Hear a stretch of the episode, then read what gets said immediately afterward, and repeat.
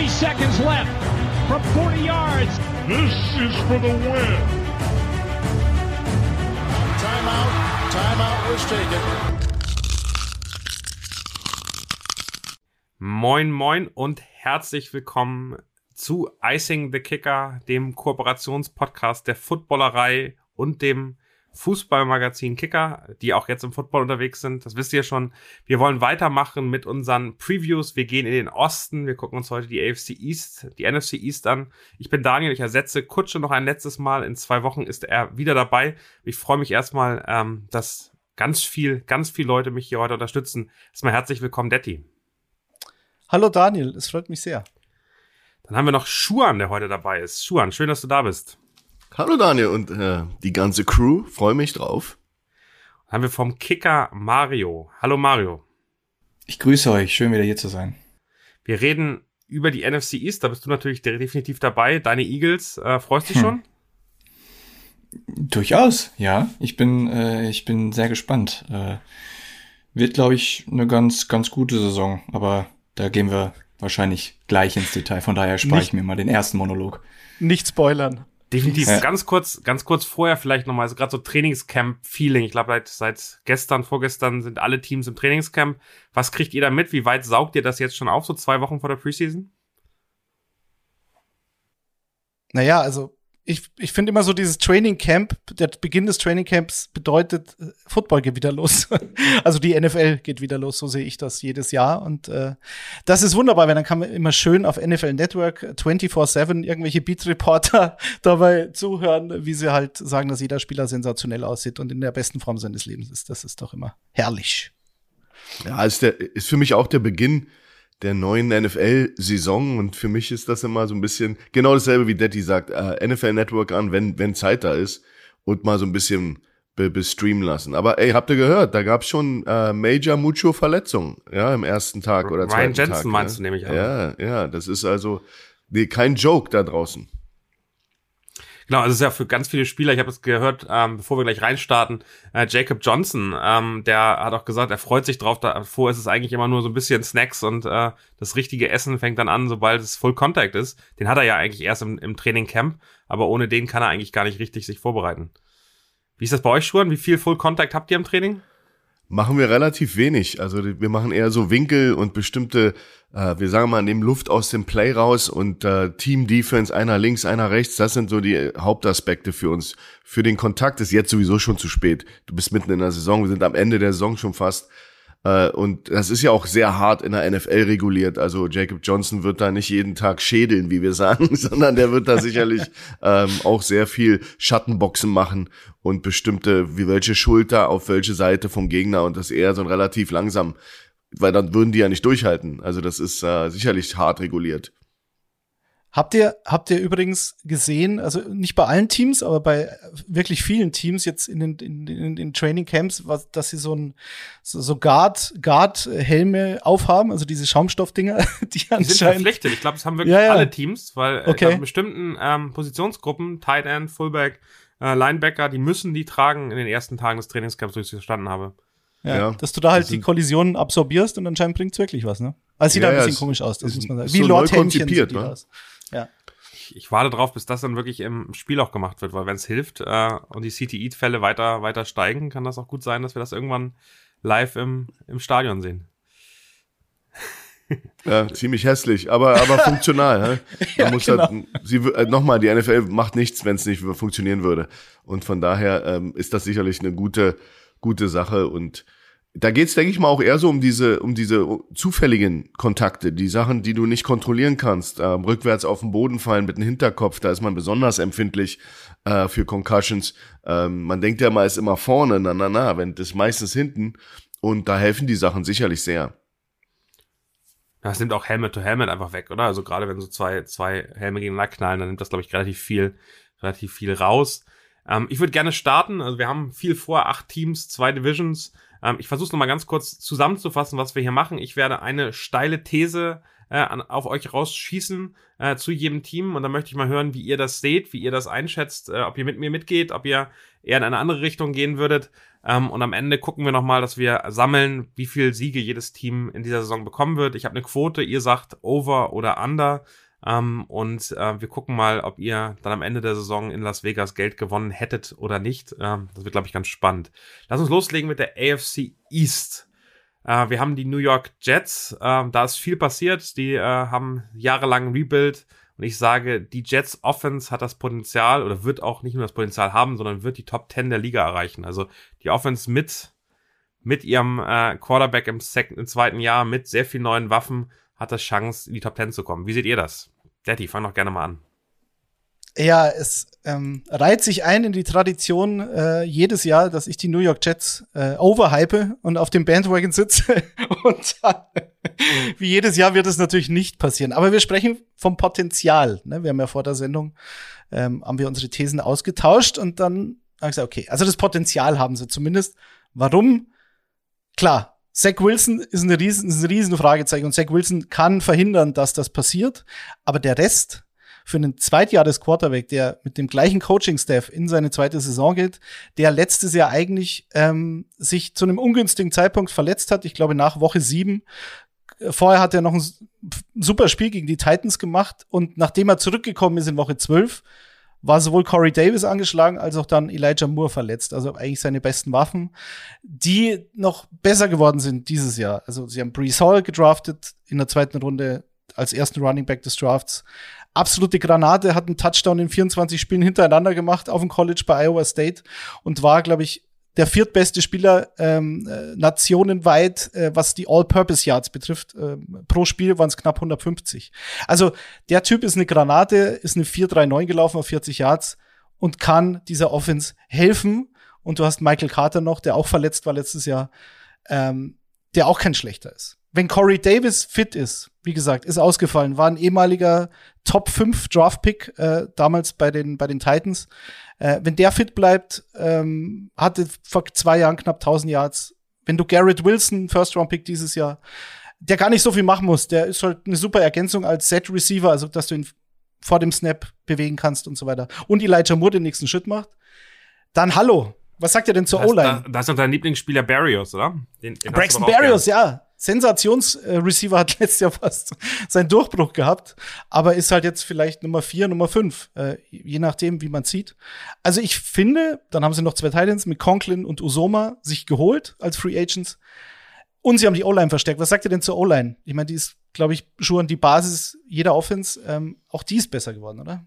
Ja, das ist, du hast jetzt einige Argumente angebracht, warum die Jets besser sein würden eine Top 10 Offense in der NFL hinzustellen. Ich glaube, da bedarf es noch einiges, einiges mehr als, als äh, eine gute, gute Draft, die sie hatten, unweigerlich, also mit äh, Source Gardner und mit mit äh, Garrett Wilson, einer der besten Receiver in der Draft, ist das sicherlich äh, gut. Und du hast viele Argumente genannt, auch die Offensive Line verstärkt, natürlich. Aber wenn du ein 4-13 Record letztes Jahr hattest, dein Quarterback neun Touchdowns, elf Interceptions wirft, äh, 13 Spiele überlebt, spielen kann und dann ansonsten äh, äh, und 55,6 Prozent seiner Bälle nur completed, da ist riesig Raum nach oben, sich zu verbessern. Aber ich glaube, Daniel, es wäre vermessen von den Jungs zu erwarten, dass sie eine Top 10 Offense hinstellen in einer echt brutalen äh, ähm, Division und äh, besonders auch in der NFL. Also ich, das wäre ein mega Turnaround. Ich würde es der Gang Green wünschen. Das ist natürlich sicherlich ähm, ähm, wäre toll für die Jets nach nach Jahren. Ich mag den Head Coach, aber natürlich ist das, wie die Amerikaner sagen, wishful thinking. Da, da kannst du dir wünschen, aber ob du das bekommst, ist ein anderes Thema. Ähm, aber ohne unweigerlich macht das neue Regime seit äh, an, der, an unter Sala machen die jetzt sehr, sehr viele Dinge richtig. Aber Top 10 Offense sehe ich nicht. Diese Offense fällt und steht mit Zach Wilson und ich bin noch nicht ganz überzeugt von dem jungen Mann. Das heißt aber, wenn wir da einen anderen Quarterback hinsetzen würden, dann würdest du sagen, wäre eine Top 10 Offense äh, möglich. Ich tue mich schwer mit Zach Wilson, tut mir leid. Das ist äh, ein sehr fragiler äh, ähm, Ladykiller.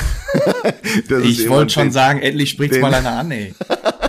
der ist einfach, einfach nicht so der Typ für mich, der, der höchst talentiert, Aber ich glaube, in, in, in New York bei den Jets, da brauchst du jemanden, der eben auch mal auch mal eine Schramme im Gesicht hat und das auch zu ihm steht. Also ja. ein Joe Flacco meinst du, ne? Ja, so ein, einfach so ein Grinder, so ein, so ein Holzhacker, der aber Talent hat. Was sagst du, Mario? Gibst du ihn wenigstens Top 15? Nee, ich glaube nicht. Also ich bin, wie gesagt, ich bin froh, dass Schuhan endlich den Ladykiller angesprochen hat. Das wäre sonst mein Auftrag gewesen. ähm, der Nein, Granny, ähm, der Granny Hunter. nee, also da hat er sich natürlich äh, in den Twitter-Kreisen der NFL viel Respekt verdient, der gute Zack.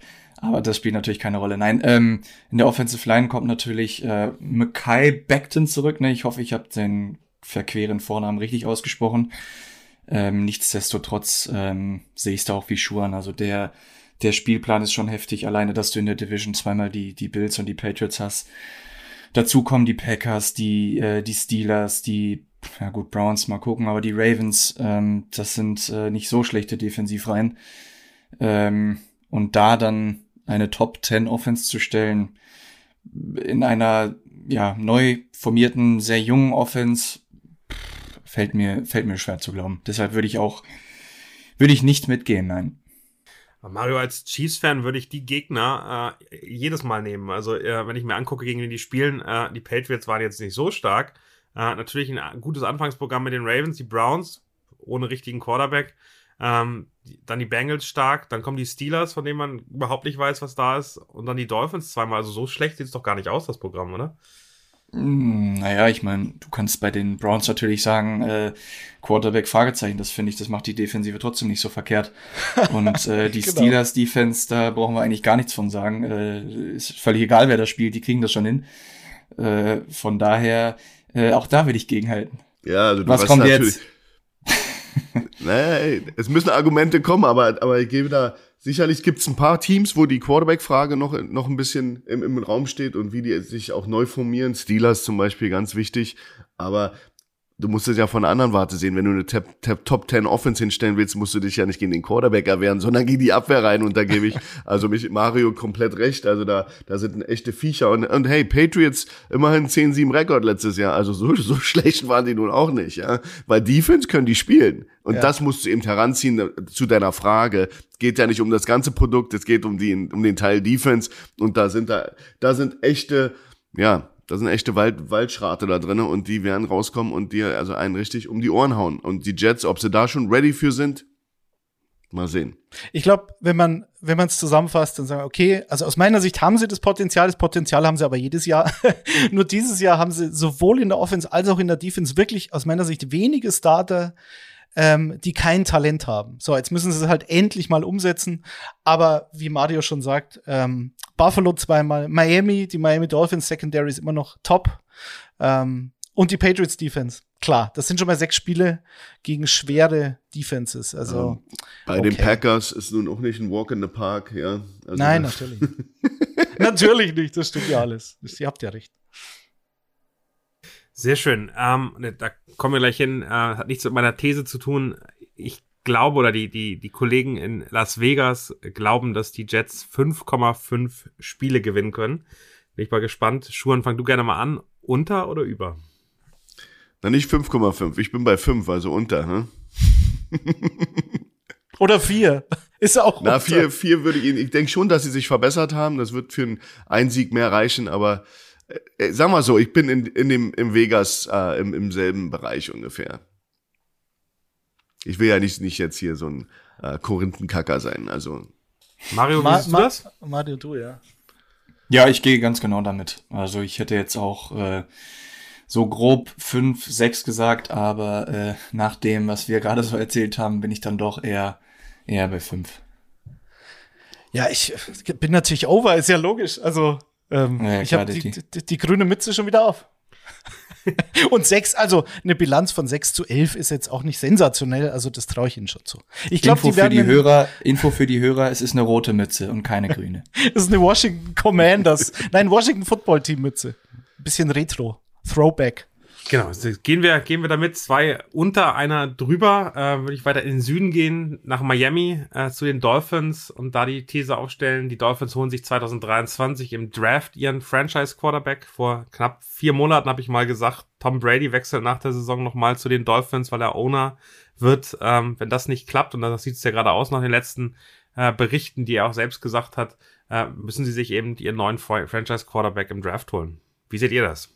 Naja, das ist äh, sicherlich, ähm, ähm, das wird äh, Tour Nation oder wie immer sie die nennen, die, diese Hardcore-Fans von Tour, die werden das nicht gerne hören, aber das ist ohne weiteres möglich. Also äh, das ist jetzt natürlich auch mit, mit Added Tyreek Hill, Added zu dem, da ist ja viel gemacht worden, auch drumherum, um Tour zu helfen. Ähm, Hill und, und Jalen Waddle, das musst du erstmal stoppen, das sind ja echte Jitterbugs, die, die, die rennen ja da rum. Dann Chase Edmonds, Sony Michel, Raheem, I mean, da sind Leute, die, die, die, die haben eine super Mannschaft zusammen, besonders auf der Abwehrseite. Äh, super Defense und äh, wie schon vorhin angemerkt von Detti, Defensive Backfield ist richtig, richtig gut. Also da kommst, da kannst du viel machen. Ob das natürlich kaschieren kann, dass Tour vielleicht doch eher ein Average Quarterback ist, was auch viele als positiv sehen, wo ich ein bisschen skeptisch bin, ist, ist äh, der neue Head Coach Mike McDaniel, der der, der Skateboarder aus Kalifornien, der da jetzt äh, sehr, sehr jung den Headcoach-Job bekommen hat, äh, weil er im Shanahan-Train mitgefahren ist, ja, die Frage, die muss man sich schon stellen, ob das jetzt auch vielleicht, das kann nach hinten losgehen. Weil der, der, der Mann ist eben ein sehr untypischer Headcoach für die NFL. Der ist nicht das, was nicht negativ sein muss. Aber wir haben alle noch nicht gesehen, wie ein ehemaliger Punk und Skater äh, als Head Coach ein paar Jahre später in der NFL funktioniert. Das muss man ehrlicherweise sagen. Ja, schauen wir mal, wie das funktioniert und ob diese Akzeptanz da ist und ähm, ob Tour hilft. Also Matt Professor, keine Frage, super kreativer Offensive äh, Mind, der neue Head Coach, tierisch jung, äh, Spieler, Player, Personnel, das muss man sehen wie, wie das funktioniert. Kann nach hinten losgehen. Ich wünsche es ihnen. Die haben super Mannschaft zusammen äh, haben zwar einen komischen Owner, aber die haben eine super Mannschaft zusammen. Tougher Schedule, muss man sehen. Also wie gesagt, da, da sind ja mit, äh, mit, mit Bengals, Patriots, also da reden wir über dasselbe Thema, nur andere Voraussetzungen als bei den Jets. Daddy, wie siehst du die O-Line, wenn äh, Tour funktionieren soll, muss die auch funktionieren? Sie haben drei neue Personen wahrscheinlich drinne, äh, Armstead als wahrscheinlich den bekanntesten, aber eben auch einen neuen Center, einen Left Guard neu. Äh, funktioniert die jetzt? Glaubst du, die wird besser? Ist, äh, ganz interessant zu sehen. Ranking äh, 2021, der O-Line war Platz 31 von 32, also einer der schlechtesten O-Lines. Äh, ja. Haben die da was verbessert? Ja, ich glaube schon, dass es verbessert. Allein durch Armstead ist es schon mal ein Riesenschritt, worauf ich gespannt bin, was mit Austin Jackson wird. Der hat irgendwie immer noch keine Rolle gefunden, sozusagen, in dieser, in dieser Offense war ein First-Round-Pick von USC und äh, naja, und jetzt ein paar Jahre später wissen wir nicht, was wir mit dem machen sollen. Aber jetzt unabhängig von dieser O-Line, ich habe bei der ganzen Frage äh, oder bei der bei dem, bei dem Thema Tour eigentlich so einen, einen anderen Ansatz. Ich glaube schon, dass der funktionieren wird. Ich bin mir sogar ziemlich sicher, weil das, was er letztes Jahr gespielt hat und das, was Mike McDaniel mit der 49ers Offense gemacht hat, das passt schon so zusammen. Und mit äh, Tyreek Hill, weil jeder gesagt, naja, die, die tiefen Dinger kann Tour nicht und so weiter. Muss ja gar nicht sein. Also du hast mit Jalen Waddle und Tyreek hast du so viel, hast du so viel Yards after the catch auf dem Platz, so viel Potenzial, dass jeder Screen Pass ist halt ein 80 Yard Touchdown Potenzial da bei beiden Spielern und deswegen mache ich mir da keine Sorgen. Ich glaube auch, dass das Ganze relativ lauflastig sein wird. Die 49ers, um zu McDaniel zu kommen, hatten letztes Jahr, glaube ich, in Non-Garbage Time Situations, also das muss man ja abziehen. Ähm, die, die, die 49ers waren aber ein gutes Team. So oft hatten die keine Garbage Time. Ähm, hatten so 55% Pass-Play-Rate. Das war, glaube ich, der, der, die, die drittniedrigste Rate, was Pässe betrifft in der ganzen Liga. Das heißt, sehr lauflastig. Das werden sie in Miami wieder machen mit einer besseren O-Line. Sie haben genügend Running Backs. Bin gespannt, wer da den Cut nicht überlebt. Und dann wird Tour schon funktionieren. Er darf halt keine Fehler machen. Die Defense ist gut. Nur die große Frage, die dann am Ende der Saison steht, und das wird schwierig für die Dolphins, zu sagen, ist er jetzt unser Mann oder ist er es nicht und hat er mehr von dem System gelebt? Und die gleiche Frage, die die 49ers haben mit Jimmy G, ähm, die gleiche Frage, die die Chiefs mit Alex Smith hatten, wenn man uns erinnern, also bevor Patrick Mahomes übernommen hatte, hat Alex Smith eine super Saison gespielt, wenig Fehler gemacht, dazu Playmaker mit Kelsey und Tyreek Hill Äh, und trotzdem haben sie gesagt, nee, wir wollen das Upside von Patrick Mahomes, genauso wie die 49ers auch eine Meldung, eine aktuelle, sich jetzt erstmal auf Trey Lance festgelegt haben, weil er halt einfach viel mehr Upside und viel mehr Fähigkeiten hat, um diese Offense flexibler zu machen. Und ich glaube, das werden dann die Dolphins sich auch überlegen nach der Saison. Und ich glaube aber nicht, dass Tour enttäuschen wird. Der wird schon funktionieren, aber es ist halt die Frage, was willst du für die Zukunft? Mario, würdest du die Five-Year-Option bei Tour nach dem, nach dem Jahr ziehen? Wie sieht's bei dir aus? Naja, das fragst du mich jetzt im, im Juli, alles klar. äh, Stand jetzt, äh, ich meine, da können wir ja mal Tyreek Hill fragen, dann äh, ist die Antwort wahrscheinlich ja. Äh, da, schon, da wird mich mal, da wird mich mal deine Expertise interessieren, wenn so ein der neue Star Receiver sagt, dass äh, der bisher eher angeschossene Quarterback der most accurate in die NFL ist. Ist das, äh, ist das Palaver oder äh, kann man das für voll nehmen? Na, ich glaube, das, das kannst du nicht für voll nehmen. Ich glaube, das ist Tyreek Hill, der, der jetzt den Money Train hat, der richtig, der einen coolen Deal hat, der, der ist ja sowieso eine Frohnatur, wenn er vor der Kamera ist. Ich denke mal, das ist ein bisschen so mit einem Zwinkern, aber er wird natürlich äh, auch Tour aufbauen wollen. Er wird natürlich auch positive Messages äh, in die Medien tragen wollen. Das ist ja auch so ein bisschen in seiner Rolle sein Job und ob man das jetzt alles glauben muss, dass du solltest sowieso nie alles in der NFL für bare Münze nehmen, was die Jungs sagen. deswegen, deswegen, ich glaube, das ist einfach nur äh, der, der, Sonnenschein, der Sonnenkönig sein, lustig sein und und so ein bisschen äh, die Leute und eine Tour aufbauen. Der ja, der ja auch viel ungerechte Kritik kriegt von Leuten, von Leuten, die den noch nie live gesehen haben, die von weitem sich irgendwelche Camp-Videos anschauen. Man muss ja auch sagen, die Medien sind ja wahnsinnig ungerecht und das führt dazu, dass ich äh, jetzt ein Kyler Murray erklären muss, warum er keine Videos anschaut. Dann sind die alle wahnsinnig. Der, na klar schaut der Videos. Und so, da siehst du was. Ja, die Klausel weil, jetzt auch wieder rausgenommen. Das muss man mal festhalten. Genau. Bloß da siehst du, wo, wogegen diese Teams und diese, diese Stars ankämpfen. Hey, und wenn der, wenn der Kumpel helfen kann und sagen kann, hey, der ist der beste, der akkurateste und der beste Quarterback, den ich je hatte, dann wissen wir alle, dass es nicht stimmt, aber, aber es ist positiv. Und ich glaube, das ist der, das ist seine Aufgabe. Aber Tour ist sicherlich, der wäre nicht da, wo er ist, wenn er nicht ein toller Quarterback wäre. Ja, ich frage mich nur, ob du damit nicht vielleicht auch irgendwie unnützerweise ein bisschen zu viel Druck aufbaust. Aber ich bin eigentlich grundsätzlich seit dem College eher ein Tour-Fan oder Believer. Ähm, deshalb, ich glaube schon, dass das, dass das hinhauen kann jetzt ja mit der bisschen umfunktionierten O-Line scheinbar ist Tour ja jetzt auch mal fit, ja. Der hat ja auch die letzten Jahre durchaus ein bisschen äh, Probleme gehabt. Kam ja auch, glaube ich, aus dem College schon äh, wie ein angeschossenes Reh. Jetzt habe ich schon wieder angeschossen gesagt, Wahnsinn. Mit einer, mit einer Plastikhüfte äh, auf jeden Fall. Ja, ja. ja. Nein, aber ich, ich glaube schon, dass das funktionieren kann. Das Problem ist natürlich auch, äh, in so einem Markt. Ähm, klar, die Dolphins sind jetzt nicht das, das allerinteressanteste Team der NFL, aber es ist immer noch Miami und äh, jetzt hast du Tyreek Hill da, du hast den neuen Head Coach da und eigentlich bräuchtest du jetzt ein bisschen Zeit, die Frage ist, kriegst du da die Zeit? So, wenn das jetzt dann mal vier, fünf äh, Spiele in die Hose geht, dann äh, hast du Teddy Bridgewater da und äh, dann, dann, dann, dann schrillen die Alarmglocken und dann kann ich mir schon vorstellen, dass man da vielleicht, ja, ich weiß nicht, die Notbremse zieht, aber ähm, ja, dass man da halt dann doch eher auf, auf, auf Siege geht und nicht auf Entwicklung. Ähm, es kommt natürlich auch ein bisschen darauf an, wie, die, wie der Start so verläuft, aber ähm, ich bin grundsätzlich eher positiv eingestellt, was Tour betrifft, deshalb äh, ja, 50-Option, ja.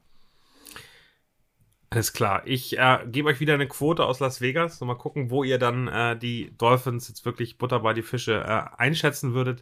Äh, Warte, darf ich raten? Mach gerne. 7-5. Na, ich bin optimistischer. 9. Schuhe, over oder under? Also, nochmal. Ich bin ja ein Defense-Purist. Ich liebe Defense-Football. Mit der Defense bin ich der Meinung, sind sie over. Zweistellig also bei dir. Oder neun ja. und unentschieden. Na, na, zweistellig. Ich weiß ja immer noch nicht, wie das funktioniert in Vegas. Ich, ich wäre jetzt genau bei neun. Ich glaube, sie haben einen positiven Rekord. Ähm, ach komm, das ist zu kompliziert, dann mache ich auch zehn. Ich bin auch over, natürlich. Voller Überzeugung. Bei Mario wäre ich jetzt überrascht, wenn er nicht anders sagen würde. Ja, ja. ja neun wäre echt schön gewesen, aber jetzt muss ich ja äh, drüber gehen. Nee, dann, dann, dann, dann gehe ich auch mit, mit zehn und äh, sag äh, äh, Nummer zwei hinter den, hinter den Bills. Ich glaube, also ehrlicherweise, wenn ihr mich gefragt hättet, ich hätte gesagt Under, weil ich mir den Schedule angucke und denke, Patriots, erstes Spiel, das, das Das gewinnen die Patriots auch auswärts, obwohl sie. Naja, aber das, Miami. Dann, dann, kommt, die dann kommen die Ravens mit. Lamar, dann kommen Buffalo Bills, dann kommen die Bengals. Dann stehst du, wenn du doof läufst, stehst du 1-3 oder 0-4. Dann kommen die Jets, das gewinnst du wahrscheinlich. Dann kommen die Vikings, dann stehst du. Äh, das, das kann schon ganz schön happig werden. Also, äh, ich glaube, das kann einfach ein schlechter Anfang sein. Das heißt, bin ich gespannt. Und am Ende dann auch noch die Bills nochmal, die Packers nochmal, die 49ers nochmal, die Chargers nochmal. Der Schedule tut echt weh. Von daher, ich wäre, glaube ich, Oh oh gewesen. Aber ich mag euren Optimismus für Miami. Ähm, Ja, aber, aber wenn du, aber wenn du schaust, gebe ich dir recht, kann tougher Start werden. 1-3 würde ich sie mal einschätzen, dass sie da so starten, habe ich sie. Aber dann ganz ehrlich, also dann hast du Jets, Vikings, Steelers, Lions, Bears, Browns, Texans. Come on. Da kannst du dann richtig aufholen. Also da geht noch was, aber wird ein tougher Start, das stimmt. Sehr schön. Lass uns weitermachen mit dem Gegner des ersten Spieltags, mit den New England Patriots. Ähm, und äh, da hat sich ja viel gewandelt. Ich glaube, äh, nach 15.000 Versuchen ist Josh McDaniels endlich weggekommen aus New England. Äh, und ich sage, die Offense der Patriots ohne Josh wird ein Desaster. Wie seht ihr das, der Team? Also, ein Desaster ist natürlich äh, ein, ein wenig populistisch. sie wird auf jeden Fall, sie ist für mich ein großes Fragezeichen. Auch hier wieder. Es gibt viele Fragezeichen in der Division. Ähm, ohne Josh McDaniels, und das war, Josh McDaniels war halt für mich immer dieser Architekt der Patriots Erfolge zu einem großen Teil, zumindest was die Offense natürlich betrifft. Und das sollte man nicht unterschätzen. Und du hast Stand jetzt immer noch keine klare Aussage, wer denn jetzt eigentlich A, Playcaller und B, offiziell Offensive Coordinator sein wird bei den Patriots. Und alle Kandidaten, die jetzt in der Verlosung sind und seit Monaten waren, ähm, lassen mich jetzt nicht, ähm, da schwillt mir nicht das Hörnchen, um es mal so zu formulieren. Also egal, wer es dann wird, kann natürlich Äh. überraschen. Aber das war Mario für alle Podcast-Hörer. ähm, ich bin gespannt, weil die Offense wird halt völlig anders aussehen. Du hast halt äh, zum Beispiel diese Fullback-Position, die die, die die Patriots halt ähm, ähm, etabliert haben, wie sonst eigentlich nur die 49ers mit, mit Kyle Juszczyk. Die hast du halt jetzt nicht mehr. Die ist, glaube ich, im Kader gar nicht mehr besetzt. Jakob Johnson ist weg. So. Ähm, und dann ist halt die Frage, was machen sie jetzt? Werden sie jetzt, geben sie sozusagen äh, Mac Jones den Schlüssel in die Hand und sagen, auch hier wieder Training Camp Aussagen schwierig, aber er hat ja voll Full Command auf die Offense, hat einen riesen Schritt gemacht im zweiten Jahr, so wie sie es natürlich alle tun. Aber eine O-Line, die Karras und Mason zwei Guards verloren hat. Die Frage ist, wer spielt Left Tackle? Trent Brown, Isaiah Wynn, der ja auch, glaube ich, ein First-Round-Pick war, auch nicht so wirklich überzeugt hat. Ähm, das einzig Positive für die Offense ist das Laufspiel für mich, also die Running Backs. Ich glaube, Ramondre Stevenson ist ein Monster, der halt noch nicht so darf, wie er, wie er könnte. Damien Harris ist aber auch nicht schlecht. Also dieser One-Two-Punch ist super.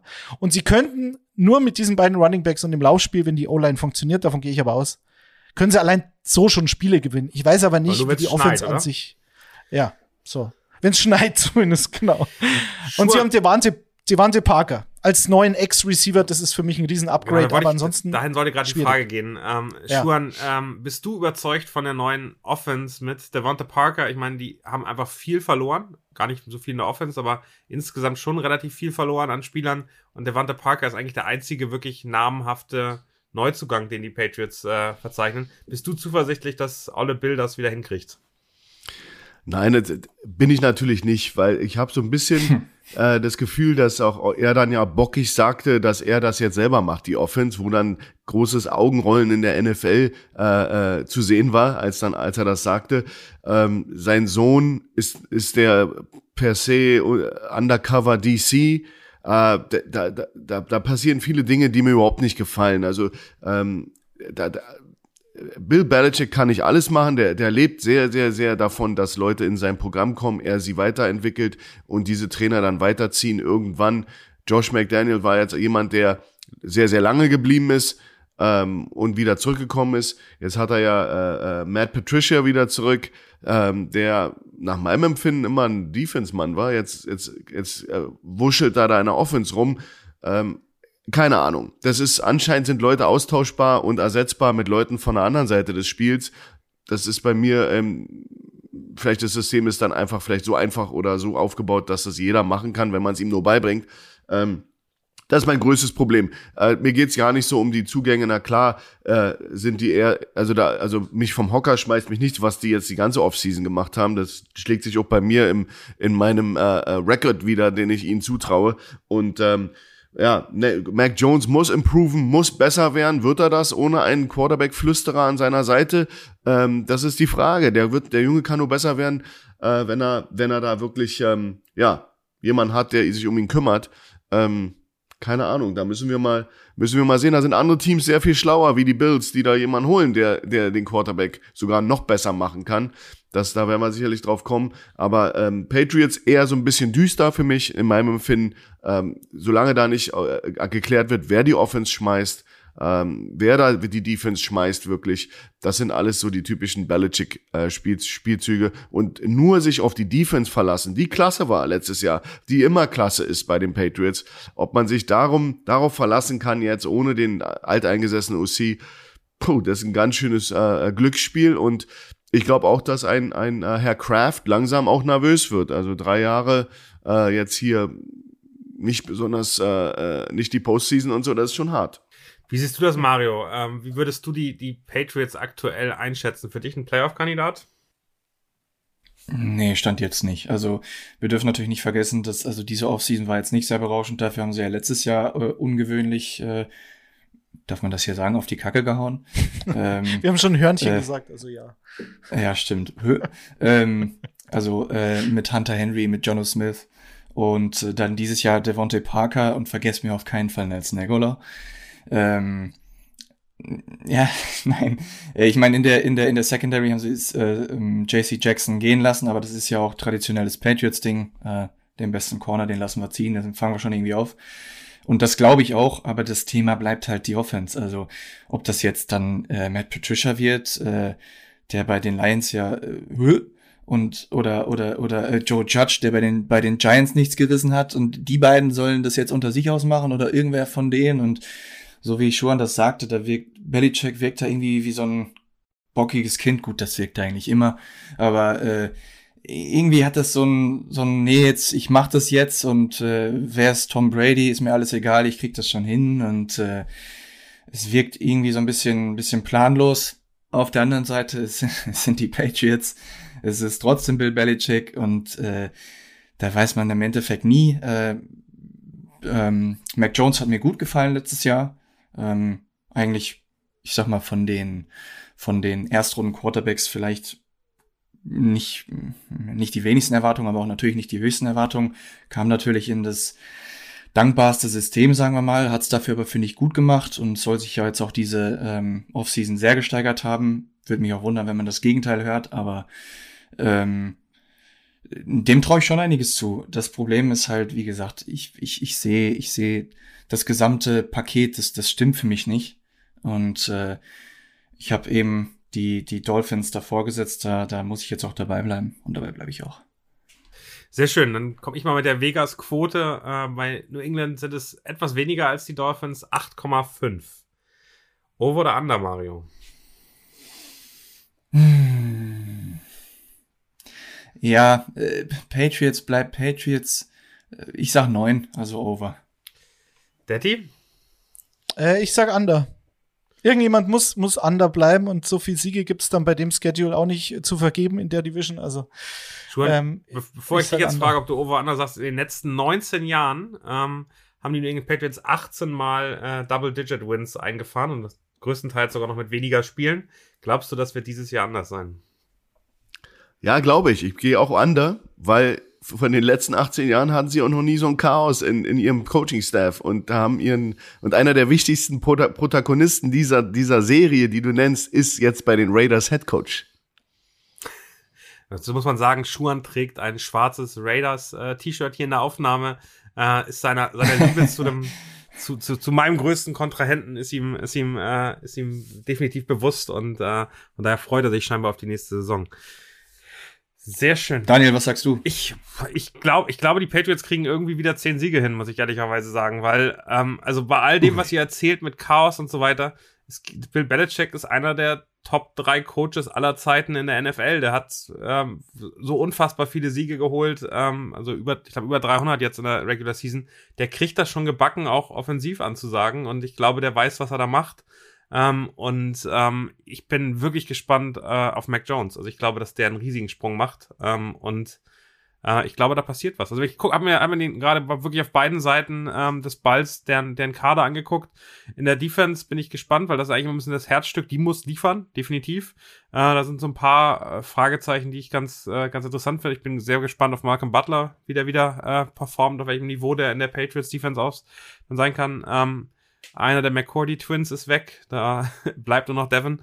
Ähm, mal gucken, wie das, das irgendwie da sein wird. Dante Hightower ist nicht mehr da. Also die Defense ist, glaube ich, das, was mich eigentlich eher interessiert. Die Offense wird wie immer einigermaßen ordentlich abliefern und äh, äh, ihre Punkte machen, meines, meines Erachtens. Von daher würde ich sagen, äh, over. Ich glaube, ich glaube, die Secondary, wenn ich mich jetzt nicht irre, ich meine, es ist bei den Patriots. Die haben drei Cornerbacks mit dem Nachnamen Jones. Also, das, das, das, das kann ja gar nicht schief Aber gehen. Jones ist ja auch ein Sammelbegriff. Ja. Ja. Ja, Aber ich habe hier, ich habe Mills Trotzdem. und ich habe Mitchell noch äh, und, äh, und dann eben im Slot Butler. Also es ist, sieht eigentlich ganz okay aus. Oder kann man, man na, vor, vor drei Jahren, ja. Lass uns Aber- weitermachen. aber- ja, Schuhan. Aber Dani, wenn du mal schaust, äh, sie suchen ja ihr Heil im Run-Game und in der Defense. Und war nicht ein Grund, warum ein äh, Jakob Johnson äh, entlassen wurde, war, weil sie diese Position des Fullbacks nicht mehr benutzen werden, utilisen werden. Ne, sie hätten keine ist Rolle dann mehr fügen, genau. Also sie, Dann, äh, wenn es diese Rolle Position Fullback nicht mehr gibt, dann will ich mich, dann will ich wissen, wie sie da das, das Run-Game etablieren wollen, wenn das, wenn das das, äh, das Glück und das Heil sein soll für diese Mannschaft. Das ist äh, interessant, weil aus Singleback ähm, ja, kann man machen, machen viele Teams, aber da mit ein dominantes Run-Game in der NFL aufbauen, sehe ich nicht. ich glaube gar nicht dominantes Run-Game. Ich glaube, die werden wieder deutlich, deutlich äh, flexibler sein. Also die Running Backs auch wirklich als Receiver deutlich stärker einsetzen. Ähm, White ist, glaube ich, verletzt oder nicht mehr dabei. Ähm, da müssen wir mal gucken, wie sie den ersetzen. Äh, aber also ich bin gespannt drauf. Ich freue mich drauf, weil ich glaube, wir werden Patriots sehen, die wir so nicht kennen. Und ich traue Bill zu, da auch wieder mal zu überraschen. Und von daher bin ich, bin ich da, ich bin einfach zuversichtlicher als ihr, weil ich glaube, dass dieser Mann äh, ähm, uns immer wieder überrascht hat. Und wenn man mal sieht, aus welchen Teams er ähm, mit Brady irgendwie dann doch einen Super Bowl-Contender gemacht hat, das war schon einfach immer beeindruckend. Und äh, da, ich bin, ich bin da positiv. Lass uns mal weitermachen mit den Bills. Da sind alle positiv und äh, alle äh, sind hoch des Lobes. Daher ähm, würde ich die, die, ja, schon, ich, ich These aufstellen, die Bills verlieren kein einziges Spiel in der eigenen Division. Also alle drei Teams, über die wir gerade geredet haben, werden den kürzeren ziehen in beiden Spielen gegen die Bills, werden 6-0 gehen und äh, die Division natürlich dann auch ganz entspannt gewinnen. Wie siehst du das, Mario? Ich, ich, ich glaube nicht, dass ich widersprechen will. Ähm, ja, Stand jetzt ist es für mich einfach der, der, der beste, der beste Kader der NFL, das beste Team der NFL. Äh, Josh Allen ist für mich klarer MVP-Kandidat und äh, sie haben sich nochmal verbessert, äh, so einen klassischen Championship-Move eigentlich gemacht mit Von Miller in der Defense. Ähm, eine eh schon gute Defense, eine eh schon gute Offense, die Offense im Draft nochmal mit James Cook, ein weiteres Element. Ähm, ich, also, wie gesagt, so klassische Championship-Moves, das ist für mich äh, eigentlich der Favorit dieses Jahr. Und gut, äh, dann kannst du im Endeffekt immer in deiner, in deiner Division mal, mal ein Spiel verlieren, aber äh, Stand jetzt sind sie halt in jedem der klare Favorit. Ist noch so ein bisschen die Frage, ähm, in der in der in der äh, Secondary kommt Tredav oder wann kommt Tredavious White zurück äh, White zurück nach seinem nach seinem äh, Kreuzbandriss? Sie haben Kair Elam gedraftet also sind auch da vorbereitet. Äh, im Slot hast du jetzt mit Jameson Crowder noch mal ein neues Element. Als Tight End OJ Howard damals ein großes Talent aber äh, wenn du oder wenn Tom Brady, sagen wir mal, dich, dich, dich ziehen lässt oder, oder sich nicht für dich einsetzt, ein bisschen was heißt das vielleicht auch, dass er, dass er jetzt verfügbar war. Aber das finde ich, das sind einfach, das sind gute Verpflichtungen und ähm, in einem ohnehin schon sehr stabilen Gebilde. Ähm, da sehe ich, also da finde ich oder da, da bin ich der Meinung, da geht's nur noch weiter nach oben. Ja. Detti. Ja, ich, keine Ahnung, ich habe ich hab schon an, an verschiedenen Stellen gesagt, dass die Bills mein ein Super Bowl-Teilnehmer sein werden. Ich habe sie halt gegen die Rams Stand jetzt, aber das, das muss ich jetzt durchziehen natürlich. Und um das zu erreichen, wäre es natürlich ganz praktisch, wenn du ein AFC Championship Game zu Hause hättest. Und um das zu erreichen, wäre es ganz praktisch, wenn du in der Division Aber die werden doch absolut jetzt dominiert. immer im Arrowhead ausgetragen, habe ich gedacht. Ja, ja, ich weiß, Daniel. Ähm, und das, das würde die Chancen zumindest nicht kleiner machen. Und um das zu schaffen, ähm, glaube ich, wäre es ganz gut, wenn sie in der Division wirklich wenig federn lassen. Und ich traue sie zu. Mario hat schon alles gesagt, was zu sagen ist, was diesen Kader betrifft. Ähm, Brian Dable ist weg. So, und das ist die große Frage, ob das jetzt, Ja, ob das ähm, Auswirkungen hat. Ähm, der ist bei den Giants, zu denen kommen wir später noch, aber ähm, als Head Coach und sie haben halt ähm, Ken Dorsey, der ist äh, in-house besetzt worden als Nachfolger von Dable als Offensive Coordinator.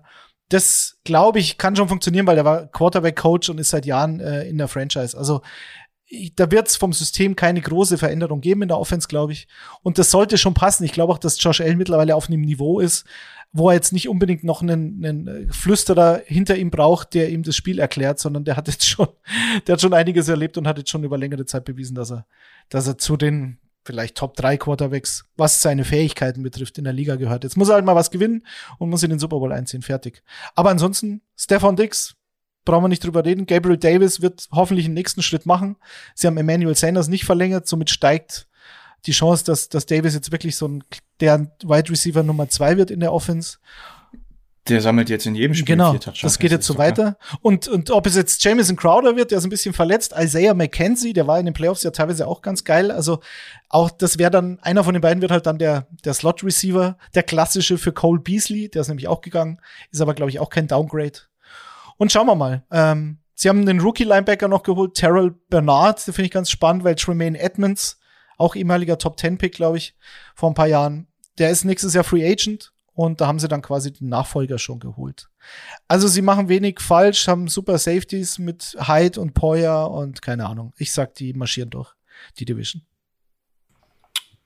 Ja, dann, dann werde ich mal meinen Senf dazugeben. Also ich denke mal, ähm, ich denke, Josh Allen ist jemand, der sehr wohl n- n- eine Betreuung noch braucht. Also wenn Tom Brady über Jahre eine Betreuung hat, noch in nach vielen Championships, das kann man nicht nicht unterschätzen. Und das ist eine Personalie mit Joe Brady, den sie, den sie jetzt da, der ehemalige LSU Offensive Coordinator, der die National Championship gewonnen hat, der, warum auch immer in Carolina gescheitert ist, äh, ist jetzt da und ähm, wird sicherlich da der Quarterback Whisperer sein für Josh Allen, was nicht schaden kann. Also das, das ist für mich sicherlich äh, eine positive Sache. Neben den ganzen Additions, äh, Duke Johnson habe ich gesehen, ist da äh, für mich auch ein, ein, ein Running Back, den ich sehr mag. Ähm, wie gesagt, wir haben äh, viele positive Sachen, wenig, wenig, das Schiff wurde wenig angeschuckelt, das heißt, das kann weiter schuppern über, über den Fluss und dann, deswegen glaube ich, dass sie absolut auch diese, diese äh, Division dominieren werden. Nichtsdestotrotz, Daniel,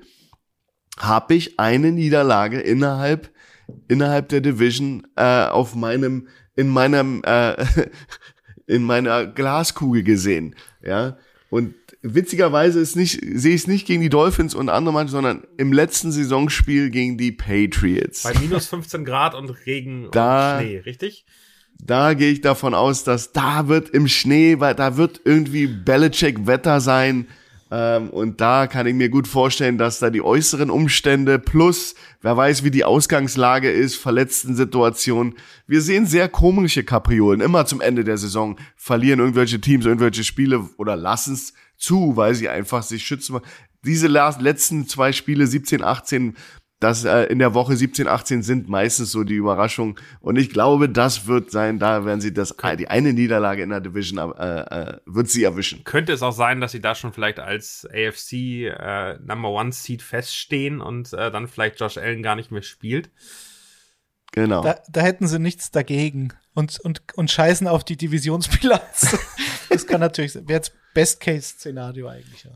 Ja. Und scheißen Ja. auf unsere Predictions. Machen, machen alles kaputt hier. Ähm, die Quote, die ich, die ich euch reinwerfen wollen würde, ist 11,5. Over oder under? Over. Over. Over. So, so einfach und klar nach der, nach den Lobhymnen eurerseits äh, nehme ich das einfach so hin und würde die Division wechseln in die A NFC East. Wir bleiben im Osten und wir starten mit dem Team, was äh, Daddy schon bei sich auf der Kappe hat.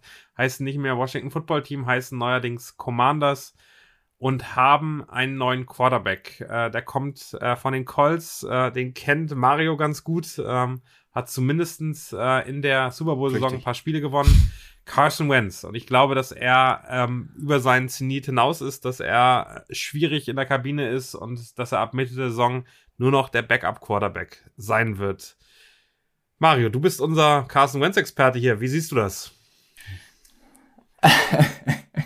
ähm, es ist wirklich schwierig zu beurteilen. Ne? Also vor in der in der ähm, in der Eagles Super Bowl Saison, da muss man ja sagen, da war der ja ganz klar auf äh, auf MVP-Kurs, bis er sich, ich glaube, in Woche 13 oder so bei den Rams das Kreuzband gerissen hat.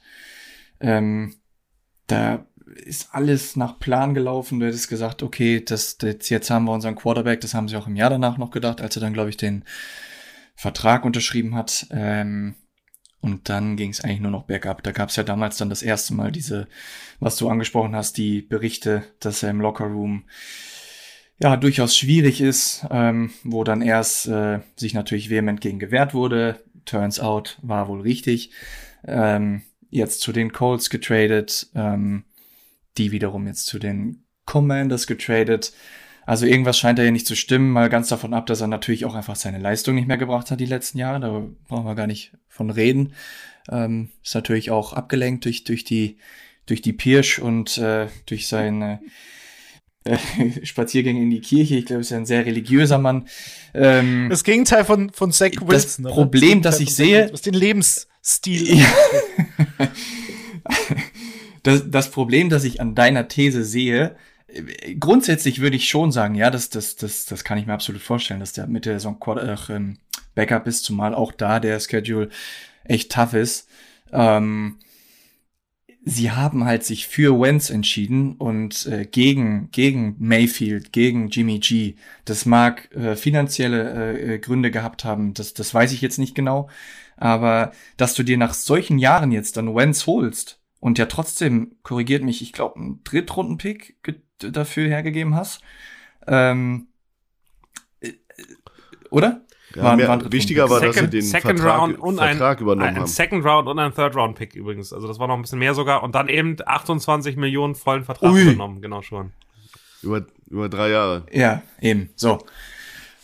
So, und das ist für mich halt das Zeichen, dass du sagst, okay, ja, fuck it, ähm, das, das ziehen wir durch, irgendwas steckt in dem schon noch drin.